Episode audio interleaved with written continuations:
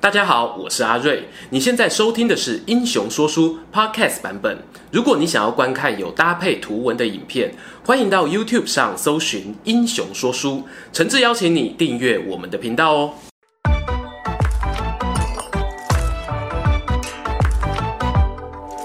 Hello，英雄说书的观众朋友，你们好，我是说书人阿瑞，替大家带来精彩的英雄故事。今天呢，要说一位秦朝末年的英雄哦。他二十四岁起兵，三十一岁过世，短短数年的戎马生涯，扭转了天下局势，也让他的名字呢被后世传颂了数千年。这支影片呢，就来为大家聊一聊西楚霸王项羽，他真的对得起这个名号吗？开头啊，我们先讲个背景小科普。我跟大家一样，对于项羽这个人的认识呢，主要是来自于《史记》里面的《项羽本纪》。《史记》的作者是司马迁，这是一部呢主要以人物为主体去撰写的史书，当中啊有像是本纪、列传这些分类，因此呢又被称之为纪传体。但是呢，本纪啊主要是用来记载帝王的故事，可是项羽从来没有登基称帝啊，怎么可以被写在本纪里面呢？有人说啊，这是因为司马迁呢，他就是项羽的脑粉。也有人说呢，是因为司马迁他被汉朝的皇帝处以宫刑之后啊，心生不满，所以故意把项羽排在汉朝的老祖宗刘邦的前面。专业的考据呢，我们就交给教授。但是如果你有翻开《史记》啊，你会发现其实司马迁并没有少写项羽的缺点。再加上呢，我们也没有其他更权威的资料可以参考了。所以今天的故事啊，我们大部分一样会以项羽本纪作为蓝本，搭配其他人的列传做补充。我们一起听下去。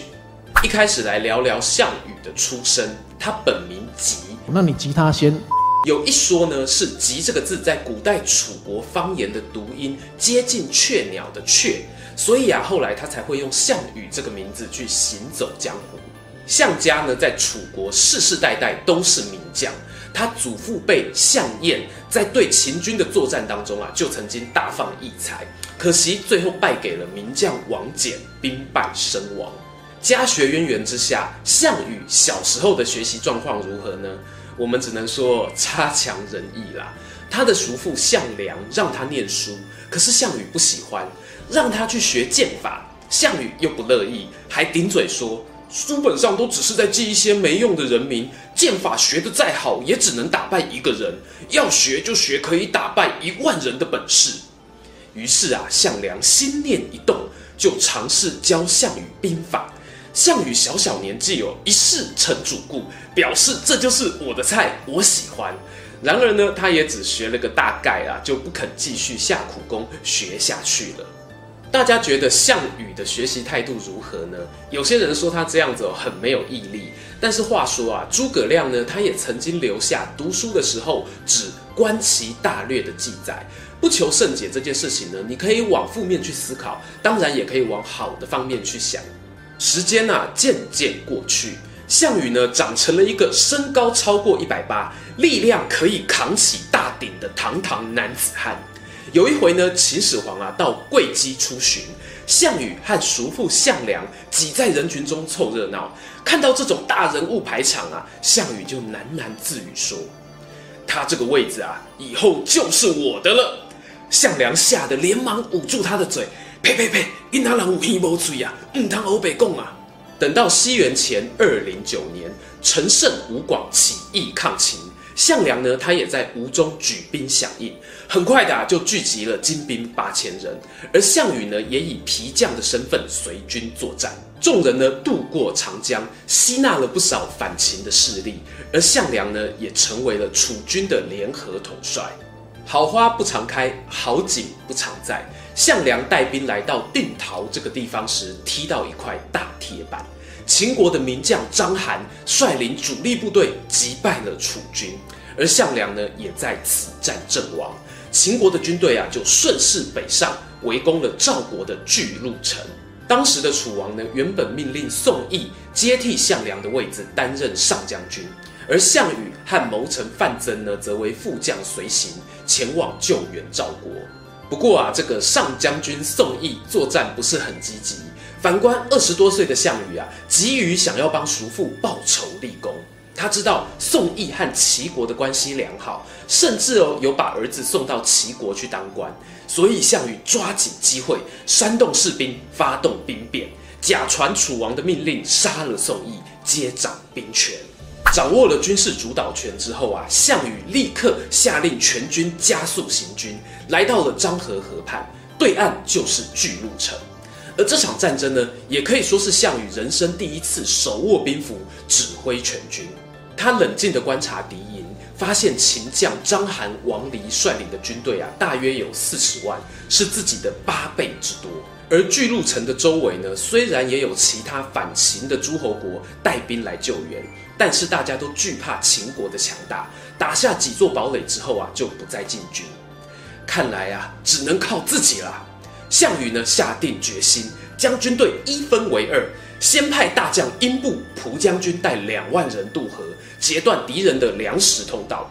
没多久，收到先遣部队传来捷报后，项羽紧接着率领大部队过河。一抵达对岸，项羽就下令：大家把岸边的船只都凿沉，伙房兵给我把锅碗瓢盆都砸烂，每人只留三日口粮。我们这一趟唯一的目标就是巨鹿城，进城才有饭吃。这就是有名的破釜沉舟的典故。于是啊，楚军就像是打了肾上腺素一样，极度的亢奋，人人都渴望看到三天后的太阳再度升起。他们不断的向前冲刺，和秦军九次会战，每战皆胜。项羽的手下呢，都像是超级士兵一样，可以一个打八个，喊杀声震动了天地。而在外围按兵不动的齐国、燕国等援军啊，都暗自恐惧，不敢想象啊，自己如果跟项羽作战。会是什么样的情景啊？良久，沙尘散去，楚军列队进入巨鹿城。年轻的项羽啊，他完成了一场史书上面罕见的以少胜多的案例。郑板桥呢，他更有诗句形容：项羽提歌来救赵，暴雷惊电连天扫，尘报君仇子报父，杀尽秦兵如杀草。